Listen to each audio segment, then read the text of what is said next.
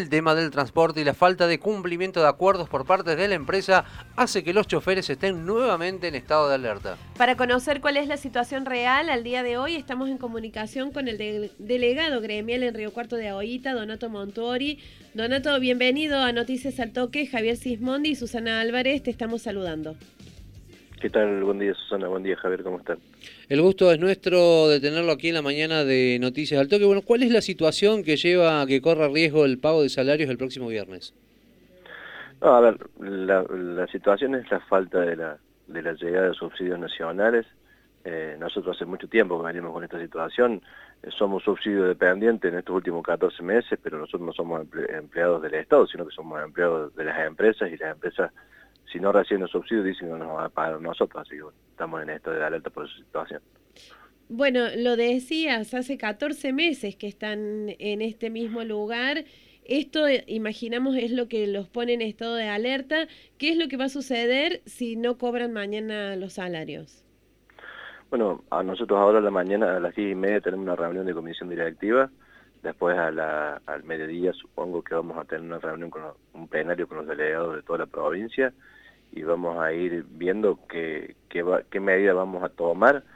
En caso se tome la decisión de no, de no ingresar el dinero, vamos a, supongo que vamos a tomar una medida de acción directa porque la verdad que esta situación ya, ya llega al extremo, ya, ya cansa, nosotros venimos renegando hace demasiado tiempo, hace nosotros desde el 2019 que no tenemos paritarias, por ejemplo, estamos tratando de conseguir paritarias también, pero en este caso es, plato de comida, en este caso es el, sueldo de los compañeros que han trabajado, de los que no han trabajado también, y siempre la misma situación, los empresarios de su parte no ponen nada, solamente reciben el dinero nacional y trasladan a, los sueldos, y si no lo reciben no lo trasladan, entonces ya es una situación que llega al límite, nosotros queremos que, no queremos afectar al usuario, pero los empresarios nos van empujando de a poco a, llegar a, tomar estas decisiones en caso de que se tome.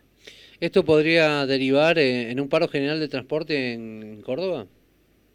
En un paro en toda la provincia de Córdoba, lo que es urbano, interurbano y, los servicios de turismo y todo lo que, compete a hoy. ¿Por dónde imaginan ustedes el camino para que los empleados dejen de depender de los subsidios que llegan? O sea, que esto siga siendo excusa para las empresas para no abonar los sueldos. Eh, entendemos que la situación del transporte hace 14 meses es complicada, porque nosotros lo sabemos, nosotros estamos en el tema. Eh, eh, sin embargo, eh, los empresarios nunca ponen nada, ellos directamente te dicen no nos llegaron los subsidios, no vamos a pagar.